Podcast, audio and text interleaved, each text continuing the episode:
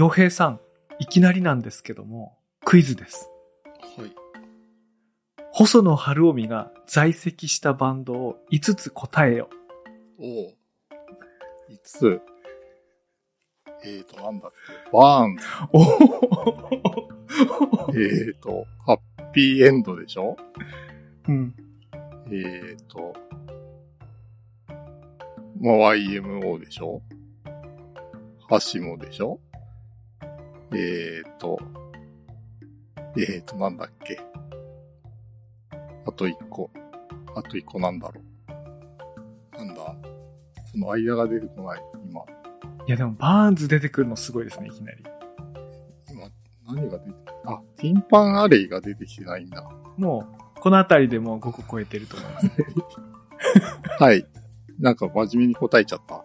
はい。あ、いや、いいんですよ。いや、ご名答でございます。あの、今5つと言ったんですけど、実際にはもっともっとたくさんあるそ。うですね。あの、割とキャリアの前半の方を上げてもらった感じだと思いますね。ところでこのクイズ、何ですか？あ、これ、実はですね、私が初めて入った会社の入社試験の問題だったんです。どういうこと？え、あの、すごいな。試験、入社試験受けに行ったら、はい。第1問目にこれが書いてあって、さすが、いい会社だなと僕思ったのよく覚えてますす。ごい。そんな会社あるんだ。そう、あるんですびっよ。くりした。というわけで、今日はですね、洋平さんと二人で、はい細野晴臣特集をお送りしてみたいと思います。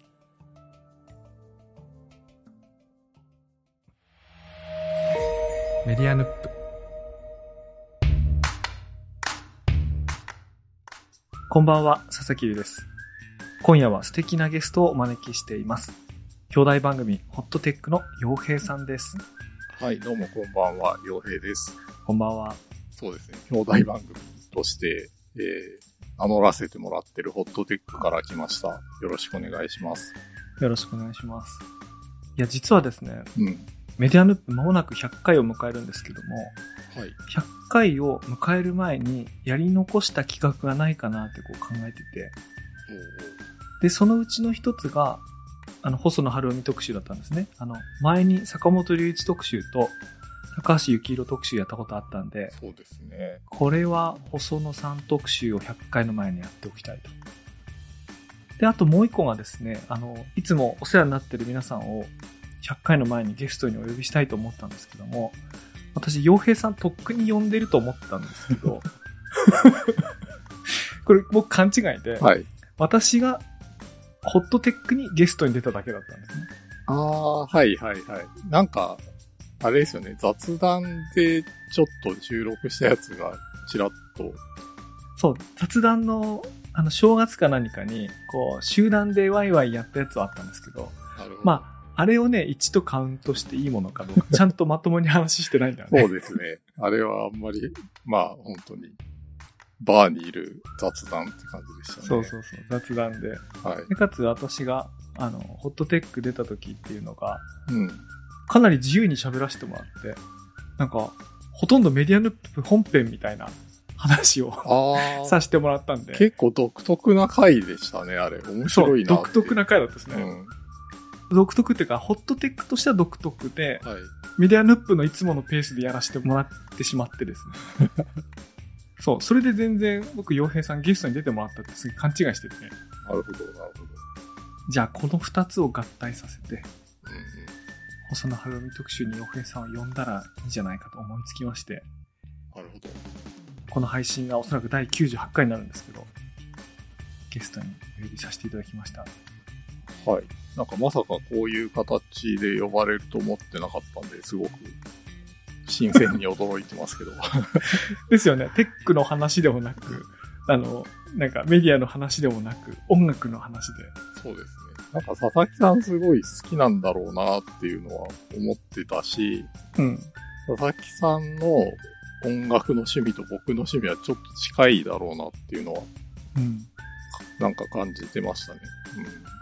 何でしたっけ？あの、ホットテック聞いてて、松本隆の詩が大好きで、あどうのこうのっていう回がありましたよね。ありましたね。うん。で、え、それが好きってことはもう、大体もうあの辺の音楽全部いけてるな、みたいな。そうそう。なんかインターネットマガジンの連載を読んでたみたいな話をした回があって、そこで松本隆さんがすごい好きなんですよねって話をしましたね。そうそうそう。で、それが記憶に残ってて、で、最近、メディアヌップのツイッターかなんかで、この後撮りたいなと思ってる企画の次回予告みたいなのをちょっと頭出ししたら、うん。はいはい。その頭出しした時につけたタイトルが、あの、冬越えさっていうのをつけたんですよね。はいはい。歌詞の。そう、冬、歌詞の一部を。うんで、そしたらなんと、それ一番好きな曲ですって洋平さんおっしゃったんで、はい。マジかと。あの曲好きで被ることそうそうないぞと思って。そうですね。僕すごい今でも聞くぐらい好きだから。冬越えっていうのは、あの、細野晴臣のデビューアルバム、まあ、ソロデビューアルバムのそのハウスに入っているあの曲なんですけど、あのアルバムの中だと恋は桃色とか、バラと野獣みたいな曲が人気あるんだと思うんですけども、うん冬越えをあえて選ぶ人はなんか、そんな多分多くなくて、はいはいはい。これは良いなと。いや、わかります。僕も、わかります？はい。もともと特別好きな曲ではなかったんで、うんうん。で、なんか、レイ・ハラカミのラストっていうアルバムに終わりの季節のカバーが入ってて、まあなんかう、んそれをすごいよく聴いてる時期があって、うん。その頃に細野ハウス聴き直したら、うんうん。なんかすごい冬声がいいなってなって、うんうんうん。それ前までは本当にあの恋はもう色とかの方が好きでしたよ。じゃあ、後から好きになったんですか？そう。なんかあんまりその冬声に意識が向いてなかったんですよ、昔は。うんで、それでいきなり、それで聞き直して、すごい好きになったって感じですね。いや、僕あれ、なんか、大学生の時によく聞いてたの。で東北の、はい。まあ、仙台のね、大学生だったんで、うん、まあ、冬厳しいんですよ。なんか結構マジで雪に閉じ込められるんですよ。本当に。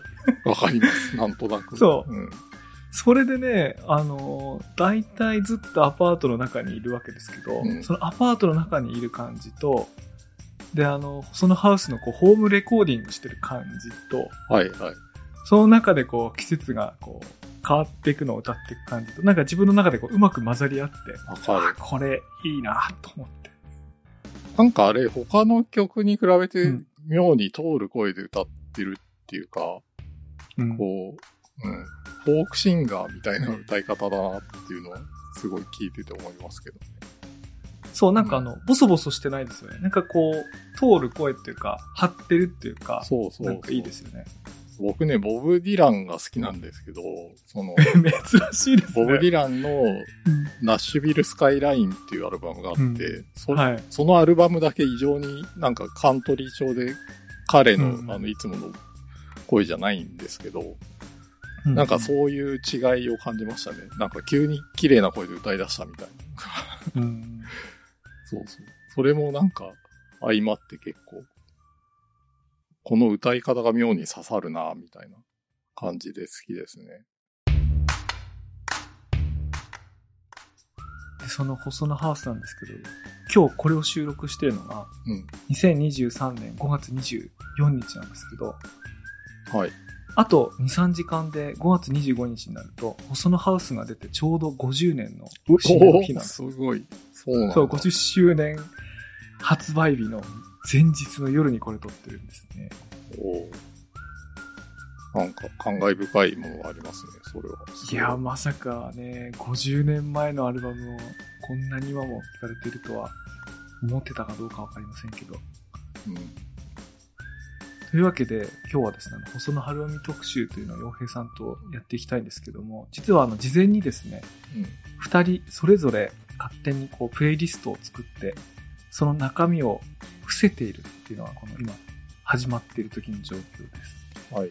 で、ちょうど収録時間いい感じになるくらいまで、お互い好きな曲のことをね、なるほ一個ずつこう、言っていこうかなと思うんですけども、ど。はい。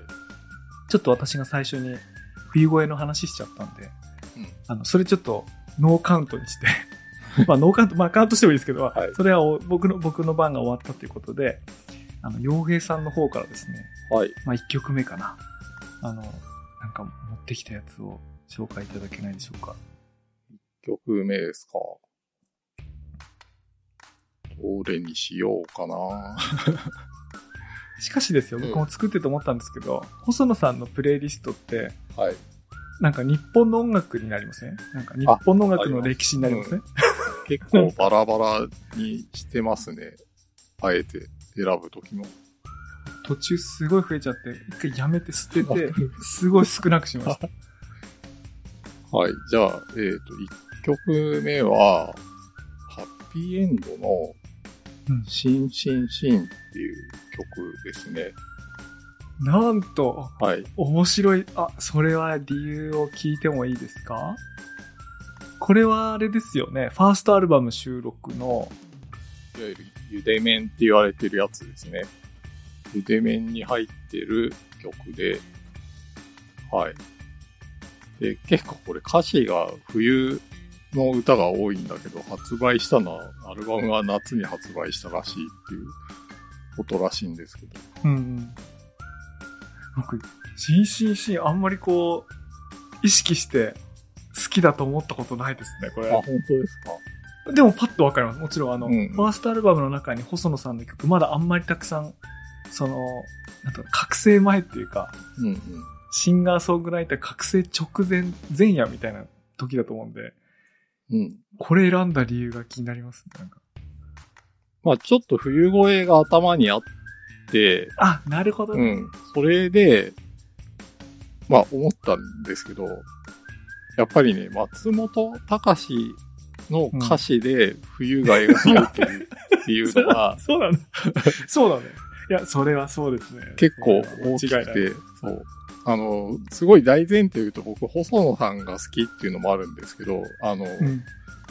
やっぱりね、松本隆と細野晴臣の組み合わせっていうのが、なんかすごいずーっと好きなんですよ。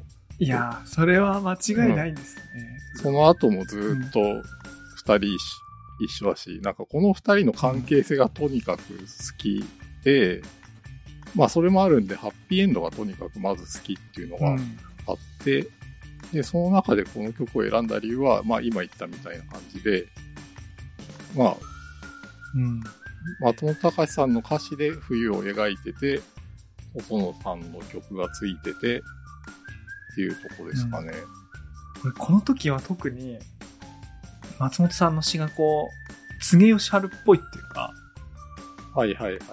特にそういう感じするこの初期の、柘植義春とか宮沢賢治っぽいっていうか、まあ、ね、はっきりと影響を受けて書いてますけど、新進新とかすごい柘植義春っぽい世界で、そうですね。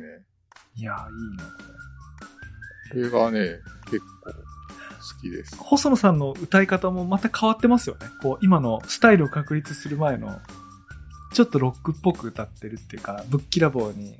そうですね。うんうんうん。それはそうだと思う。やっぱりその、セカンドの風待ちロマンとかの方が、うん。こう、歌い方がかなり確立されてきてるなっていうのは思います。うん。まあ、その風待ちロマンの方に入ってる夏なんですも、あの、すごい好きなんですけど、まあ、うん。なんかこう、冬を感じられる曲だったんで、こっちを選んだって感じですね。いや確かに、このファーストアルバムのあの春よ恋から始まる、こう独特なそうです。暗暗さというか、あの冬の寒さあると思うんですけど、まあそれに欠かせない曲ですね、これね。なんか学生の一人暮らしの冬みたいな冬ですよね。そうそうそうそうそう。確かに、冬声に通じる、まあ、冬声はね、もうちょっとサウンドが派手ですけどね、なんかアメリカのカントリーとか、なんかブラスロックみたいなのが合わさったような、ただ世界観は確かに、この、そうなんですよ。ありますね、これ。はい。いや、これはなんか意外な玉、玉が来ましたね、これは。なんかこの二人が、うん。うん、やってるハッピーエンドの曲っていうのは、まあ大体もう全部好きなんですけど、その中でこれを選んでみました。や、しかしハッピーエンドって、いつ知って、いつ好きになりましたですか？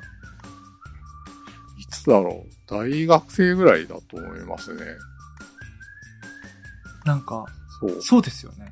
私、高校生の時だったんですけど、あの、うん、CD が再発されて、ハッピーエンドの CD が手に入るようになって、で、その時ってこう、CD とか買うのにこう、音楽雑誌買いますよね。あ買ってたんですけど、で、その音楽雑誌のレビューに、古い CD の再発版の、なんかレビューなんかが載ってて、はい、はい。で、なんかどうやらすごいアルバムらしいと。でもなんか、その当時で言うとあの、フォークロックみたいなものに、こう、あんまりいい印象がないというか、どうせ、なんていうの？なんか、うんなんか音楽的にはなんか聞くべきところないんじゃないかみたいなふうに思ってて、特にあの、ジャケットからこう、暗い感じを感じたんで、はいはいいや、別にこれと思ったけど、もう、あまりにもこう、みんな星5とかをつけるみたいな、絶賛してるから、なんだこれと思って聞いてみたら、風待ちロマンの1曲目の、1曲目でこう、ぶっ飛んだっていうのがありますね。はい、はい。風を集めてでこうぶっ飛んで。確かにな。あの、イントロがすごいですからね。うん。あのギターと、で、その後入ってくるドラムとなんか真似たくなりますよね。なんかわかる。いや、なんかその時時にあの、こ高校の時にこう、英語を教えに来てたアメリカ人の先生いたんですけど、はい。なんか、その先生のホームパーティーに、ハッピーエンドの CD 持ってたら、うん。あの、このかっこいいロックバンドは誰だって、そのその、その先生がやって、あ、これ70年の演奏の、あの、台風、台風とね、はいはい、台風。台風の台風だともう一個なん、なんだったかな。あ、すごいかっこいい。こんなのいるんだこういうの、あの、ハイカラ白地とか。あ、そう、ハイカラ白地と、あと、曇った空の、あ、なんだっけ。あの、プログレっぽいやつ、あの、ハードロックとプログレっぽいやつかくれんぼ。かくれんぼ。そうそう、はいかくれんぼ。とかを聞いて、すごいかっこいいって言ってくれたんですけど、ただ、当時アメリカに、その、その人にあんま聞かせる方法がなかったけど、今配信とかではいはい。海海外の人もハッピーエンドとか聞くとか言うんで、その、その時の、なんかわかんないけど、そのアメリカ人から、アメリカから来た英語の先生が、ハッピーエンドいいって言ってくれたらなんかす、すごい妙に嬉しかったのを覚えてますね。でしょ？みたいな。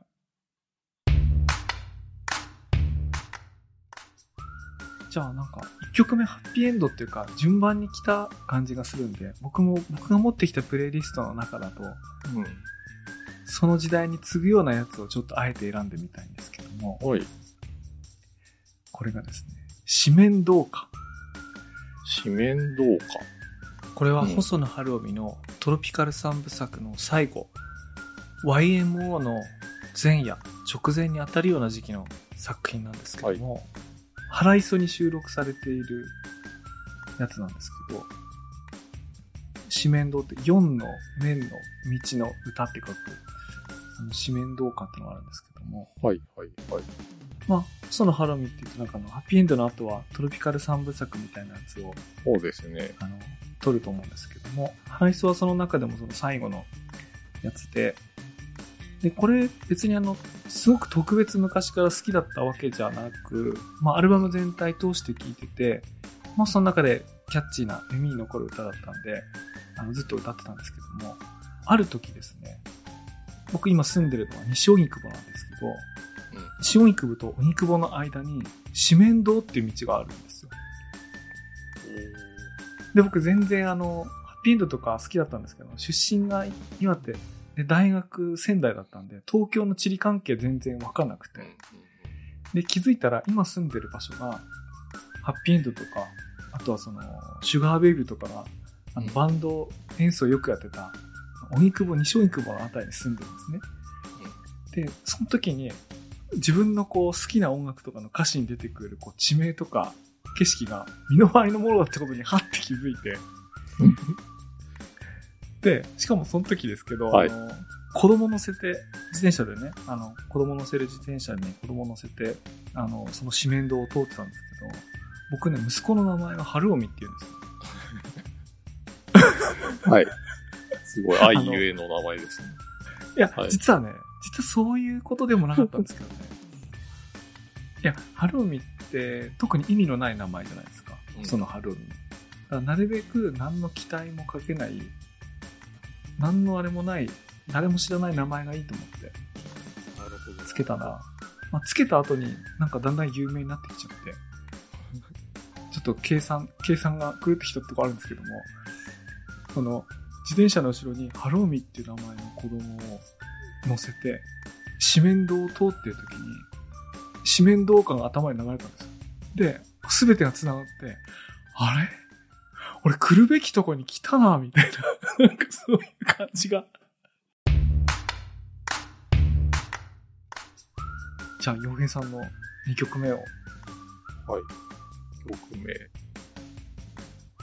そうだないや、ドキドキするな、ここれ。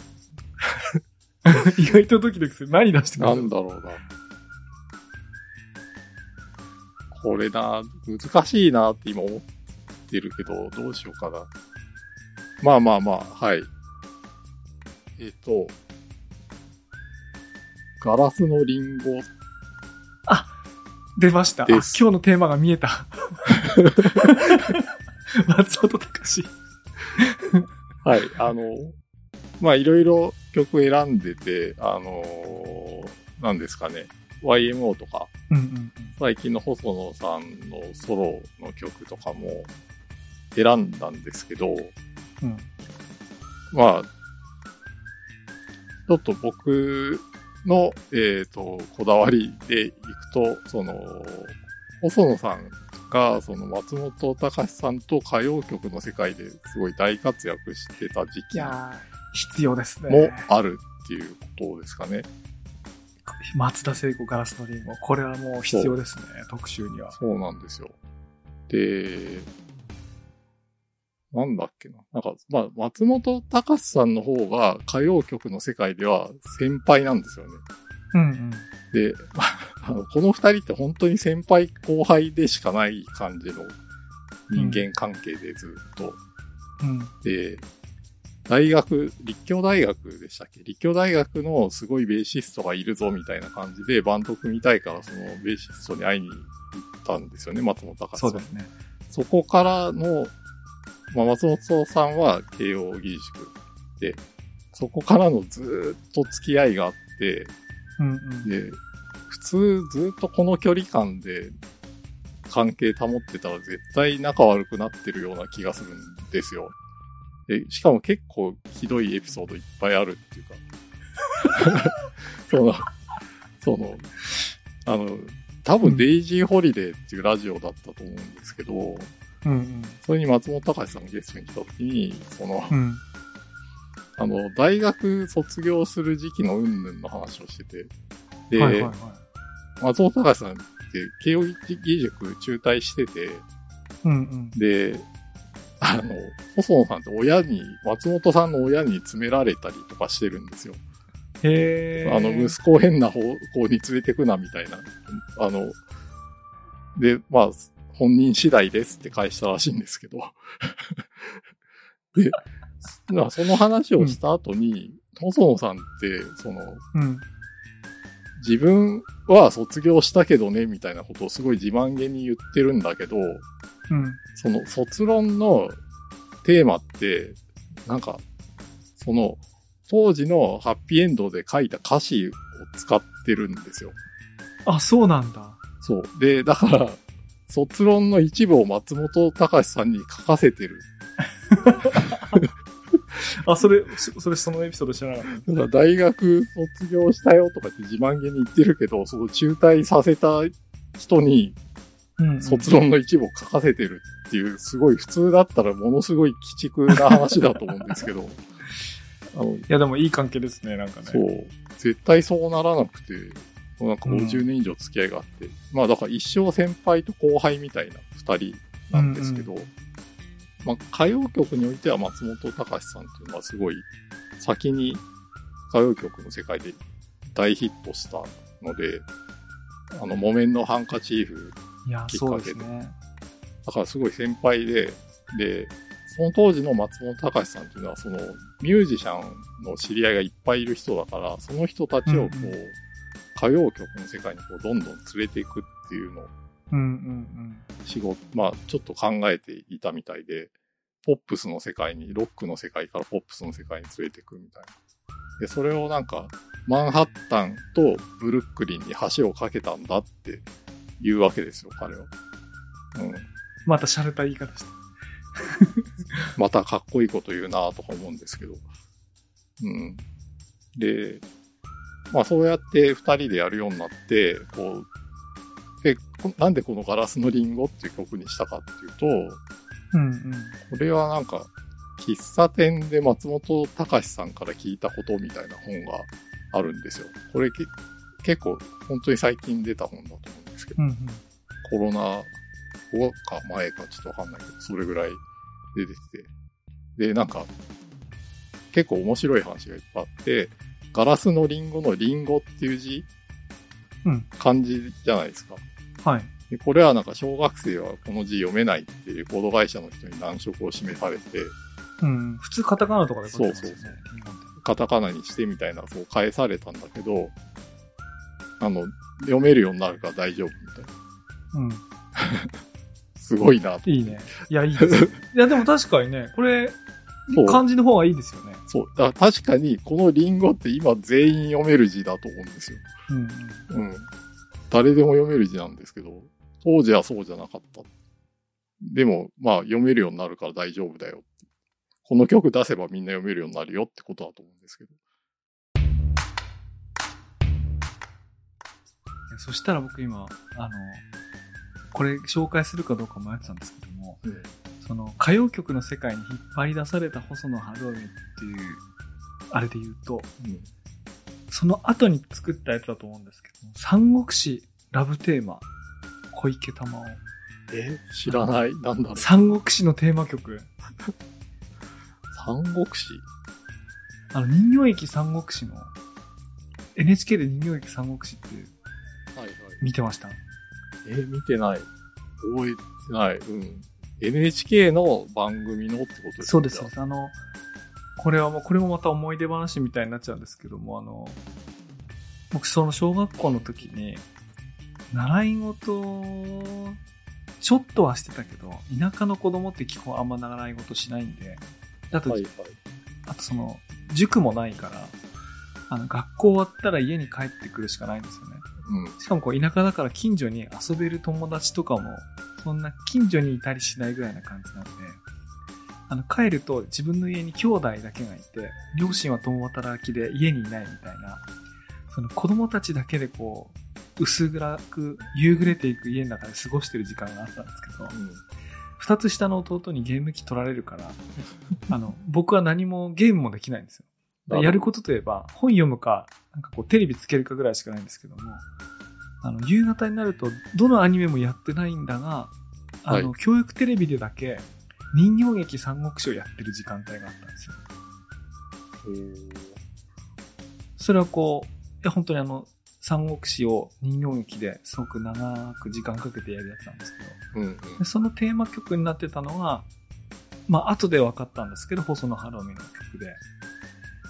で、この曲がね、なんかすごくね、切なくてね、しかも大陸的なアレンジがしてあるとか、もちろん三国志らしくね、はいはい。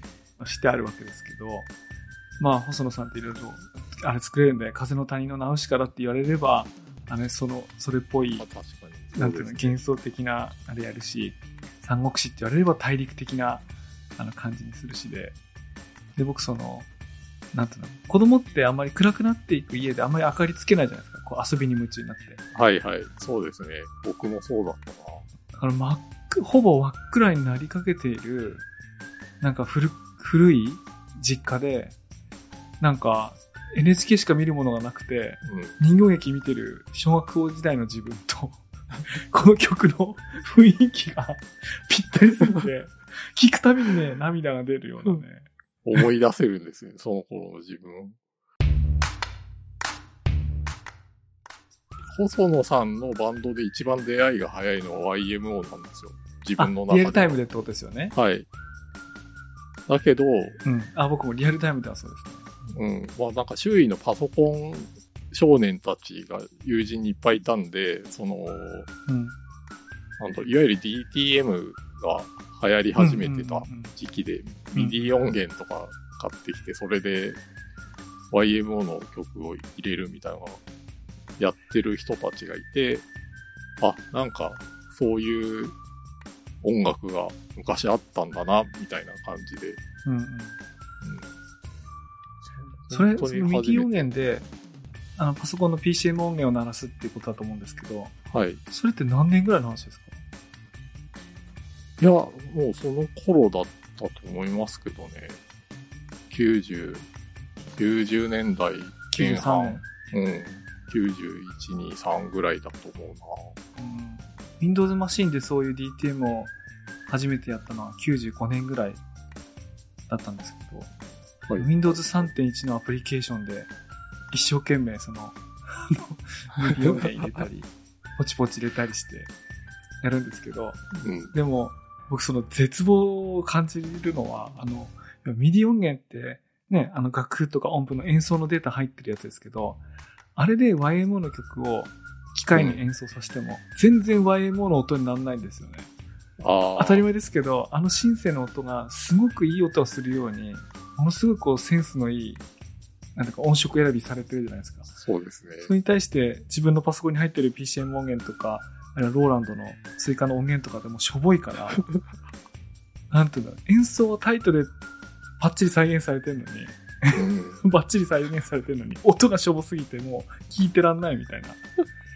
あ、だから YMO って音色作りが肝、すごい大事なんだなってなんか思いましたね。へえそうなんだよね。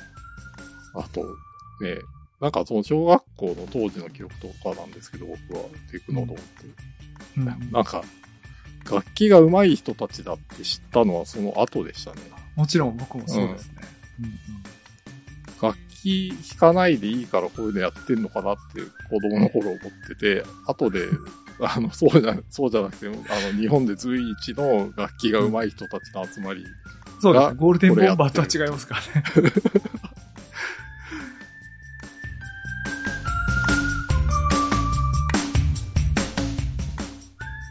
数年前にあの、八ヶ岳のペンションか何かに家族旅行に行った時があって、はい。で、息子も一緒にいて泊まってて、で、その、名前呼びますよね、息子の名前。春臣とかって言って。うん。で、そしたらあの、朝食とかをこうサーブしてくれてるそのペンションのママが、え、春臣とかって言うから、あれ確かそんな、そんなアーティストがいたわね、とかってなんか言うわけですよ。だから大体そういう時って、あ、YMO の方なんですよね、みんな知ってるのって。はいはい世間的に大ヒットしてるのって。確かにそうです。あ、そうなんですよって、YMO の細野晴臣なんですよとかってなんか言ったら、いや、私が知ってるのはそっちじゃない。妻恋ロックフェスティバルに出てたハッピーエンドの方、つって、あ、それ同じ人なんですけど、そっちで知ってるんですね、みたいな感すじで。ごい。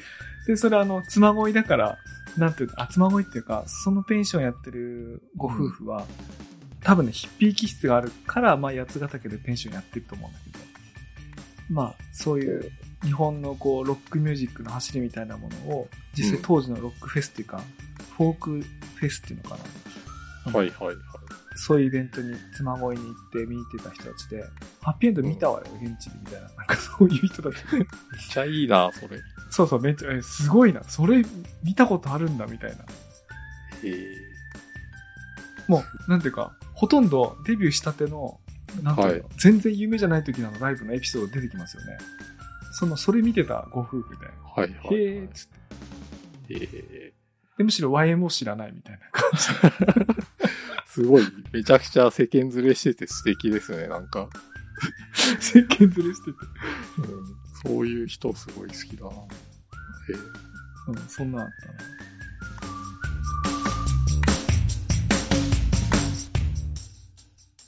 プレイリスト多分全然紹介し終わらないと思うんですけども、え。はい。なんか、一応その、区切りをつけなきゃいけないみたいなこともあるので、はい。あと一曲ずつこう、やっぱりイエローマジックオーケストラおのコズミックサーフィンですね。なんかいいですね。はい。ファーストから。と定番なのかな、うん多分。ちょっとこうんの辺の感覚が僕ないんで、これが土定番なのかもわからないんですけど、あのーまあさっきちょっと話した通りで、小中学生の頃に YMO の再生があったんで、で、その時の同級生の、あの、塚田くんっていう友達の男の子に、まあなんか、家にこう、なんだろう、DTM 環境を揃えたり、うん。あの、まあ再生きっかけで、こう、ボックスが出たりとかしてたんですよね、YMO の。うんうん。それをなんかまとめて一緒に聞いたりとかしてた友達なんですけど。で、まあその当時に YMO 多分全部聞いてるんですよね。だからそういう意味では。うんうんうん。出したアルバムを。で、それを聞いてたんだけど、まあ当時は結構履修してる感覚で聞いてて、あんまりこう、ああ、ちゃんと、その、ハマって、ハマっ熱中して聞いてる感じでもなく。なかったと思います。このアルバム好きだなとかがそこまでなかったんですよ。で、そのまんま、その時は、でも YMO は結構すごい、すごいなと、そういう、これで凄さ分かったなと思ってたんですけど、うん。いつだったっけなと。まあ、その後もう社会人になってから、うん。あの、まあ、このコズミックサーフィン、今回選んだ曲は、このコズミックサーフィンっていう曲が好きっていうよりは、あの、レコードで初めて聴いたアルバムど、が、どっちの、あれですか？日本版の方ですか？いや、US 版なんですよ。あ、やばい。あ れ、ご友人が持ってたのは US 版の、あの、あ、いや、方ってことですか？わかんない。あ、自分が？いや、そう、社会人になって、もうだから YMO とかすっかり離れてから、うん。うん。当時はあの下北沢に住んでたんで、割と、もっとロックとかしか聞いてなかったし、もうあの、伝説的なレコードジャケットじゃないですか？そうですね。めちゃくちゃかっこいいやつ。だと思う。そう。うん。で、まあ、レコードを買った理由も結構、いい加減っちゃいい加減なんですけど、その当時、よく下北沢に行ってた、うん。あの、バーでよく話してたデザイナーの人がいて、うんうん。その人が、あの、テクニックスの SL1200 うんマーク3っていう、まあ、はい。いわゆる、一番ね。ターンテーブルの、そううんうん、土定番みたいなやつがあって。で、それがなんか、中古で譲ってもらって、なんか、このイコライザーとかもついて、いくらあったか いいなんか超激安で譲ってもらったんですけど、まあなんか、聞くべき音源を一枚も持ってないなと思ったんで、なんと、その最初の一枚に。そう、じゃあちょっとディスクユニオン、本当に、あの、下北沢ディスクユニオン今もあると思うんですけど、うんうんあの、ジャザー通りのとこに。そこで、ちょっとレコード見に行こうって見に行って、パって、あ、知ってるやつがあるからこれにしよう。当時いくらでしたこれ？いや、全然安かったっすよ。多分、いや、当時はね、安いでしょうね。1000円ぐらいだったと思うけど。1000円か、いいですね。1000、今2000円はしてない、絶対。うん。1000円だったらもう絶対今買うな。今お目にかかることないですよ、こんな。なんか普通に、スラッ、普通にフラッと置いてないですよ。うん。で、買っうんて、家帰ってきて、うん。聞いて、まあなんかその一通りの体験というか、そのセットアップして、レコードと聴ける環境を整えて、で、針を落としてって聞いて、うん。もう、まあ、ファイヤークラッカーから、すごいじっくり聞いて、めちゃくちゃこれいいアルバムだな、そこで。いや、それ羨ましいですね。それ2000年代ですよね、それ多分。あれ？そうです90年代2000 2005年ぐらいだと思う。すごいそのピュアな気持ちでターンテーブル手に入れて、最初の1枚で A 面のほぼ最後に入ってるのはコズミックサーフィンだと思うんですけども、そうです、そうです。それをピュアな気持ちで2000年代に味わえるの最高にいいですね。こう一人で部屋の中でそれ聞いてて、うん。めちゃくちゃこれいいじゃんってなって。なんかそれからすごいファーストが好きになったんですよ。いいですね。いや、僕さっき聞いてましたよ、実際。そうなんだ。いや、これいいですね。これはやっぱりいいな。うんこれはやっぱりいいですね。これね、あの、ちゃんと Spotify とかでも、ね、US 版って区別があるんだなってうん。いミックスがね。そう、違うんですよ。ここジャケが違うから、あ、こっちあるんだと。いや、なんかいいな。なんか、いや、なんかあの、うんプレイリストの中には、変なマニアックな曲とかも、なんか混ぜてたんですけども、うん。そういうことする気にならなくなる、こう、王道な、いや、でもやっぱりいいよなって、そう、いや、ゆえにいいよなっていうのが、なんか、で。できた気がしますね、なんか。はい。なんか普通に最近、というか2010年代のソロの細野さんとかも好きで、うん。どっちかっていうと福岡に来てからは、そっちを聞く機会が多かったんで、まあそこ。のあたりもすごい好きだし。まあただ、その頃って2010年代前半ってほとんどカバー曲なんですよね。う。うんん。新譜も全部カバーみたいな感じだったんで。でもそれはそれでいいで、それはそれでね、いいレコーディングいっぱいあるから、僕も好きなんですボブ、ボブ・ディランのカバーとかも知ってるんですよね。うん。その中で。だから、そういうのもすごい好きですね。これ、いや、なんかあの、うん。うんプレイリスト作りながらこれ一回で終わらなそうだなと思ったんですけど。も、あの、一回で終わらない感じに、ちゃんとなってよかったなと僕今思ってます、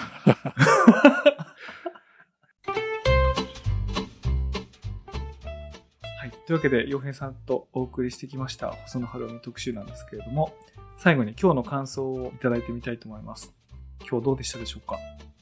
いやー、本当に楽しかったですね。ただ、楽しい話をしましたっていう感じで、あの、なんだろう。聞いてくださる人に分かりやすい話はあんましてない気がするんですけど、はい。あの、楽しかったです。すごく。いや、なんか、細野晴臣のことだけを話すのって難しいんだなって僕思いました。どうしても、その、隣り合ってるキーワードっていうか、音楽とか人が多いんで、途中、あれ？これ松本隆特集に持っていかれたかもしれんって思う時もあったし。確かに。なんか、そう、細野さんってうんすごい、あんまりすごいっすよね。リーダーシップを本人から一切感じないんですけど、うん。やっぱりすごいリーダーだと思います。うんなんか、いろんな人の人生変えちゃってるとですよ思うので。ね。